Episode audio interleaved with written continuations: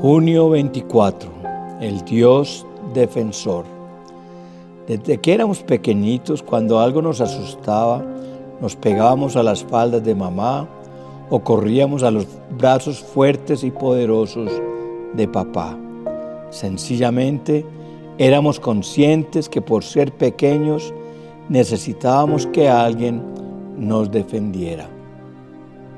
Algunos no tuvimos quien lo hiciera.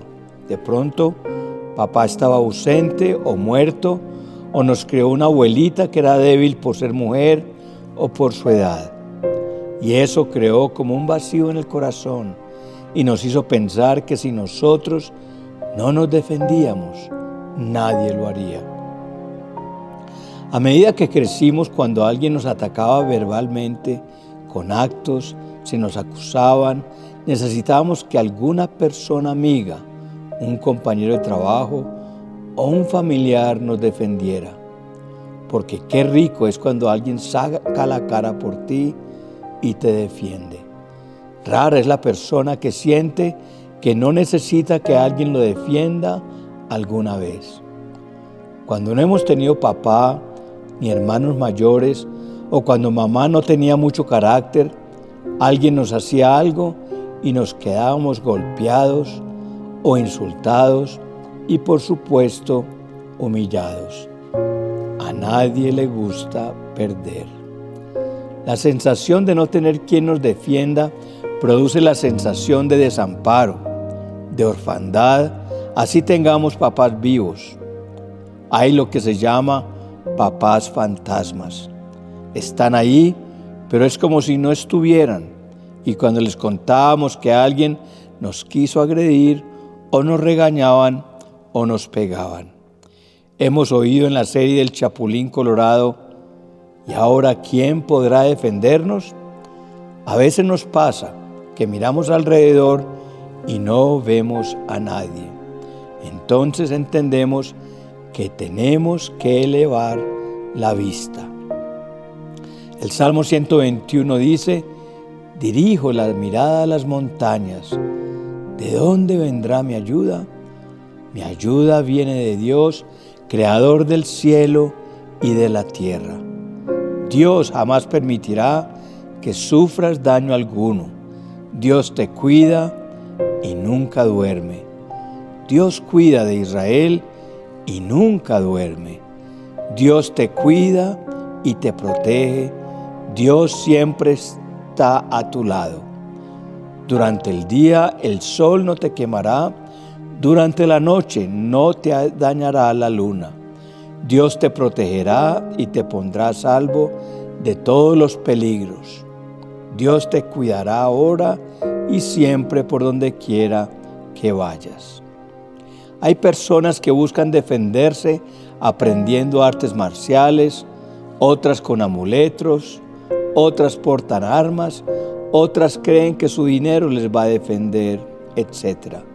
Sin embargo, a la hora de la verdad esto nos sirve para poco, pues vivimos en un mundo lleno de violencia. Tantos asesinatos, crímenes, robos nos crean zozobra. Somos desafiados en poner nuestros ojos en Dios, pues Él es, el, es nuestro único defensor. El problema es que tratamos de defendernos a nuestra manera.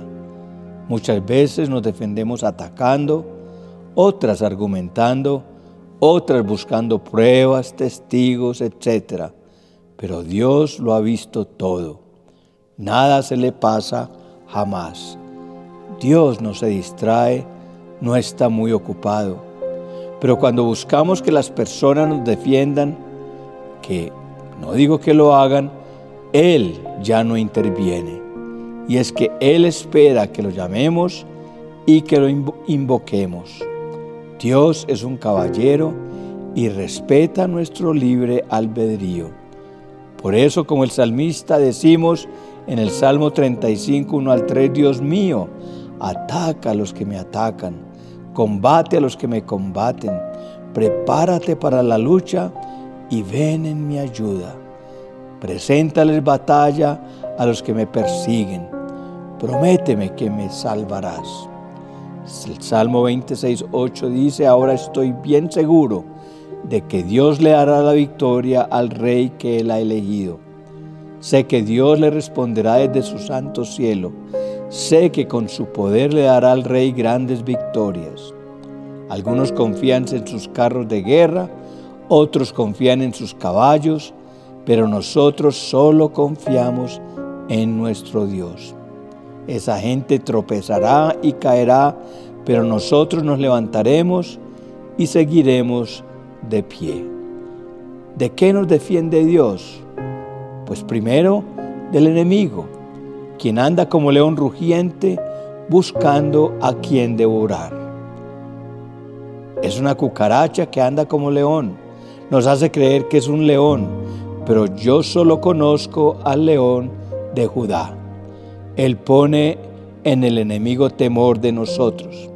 En vez de tenerle nosotros temor al diablo, él debería temernos a nosotros.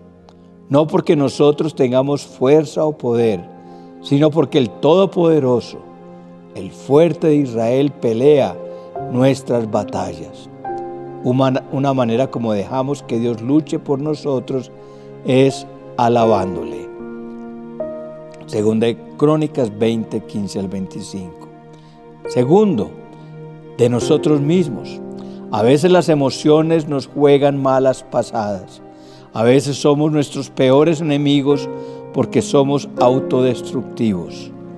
Dios en esos momentos nos defiende también de nosotros mismos y una forma de defendernos de nosotros mismos es librándonos de la tentación.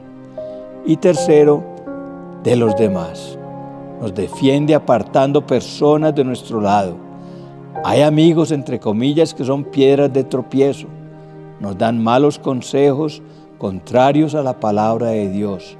Nos manipulan, nos utilizan y son hipócritas. Muchas veces nos sentimos atropellados cuando tenemos la certeza de que estamos siendo rectos y justos ante los ojos de los hombres y de Dios.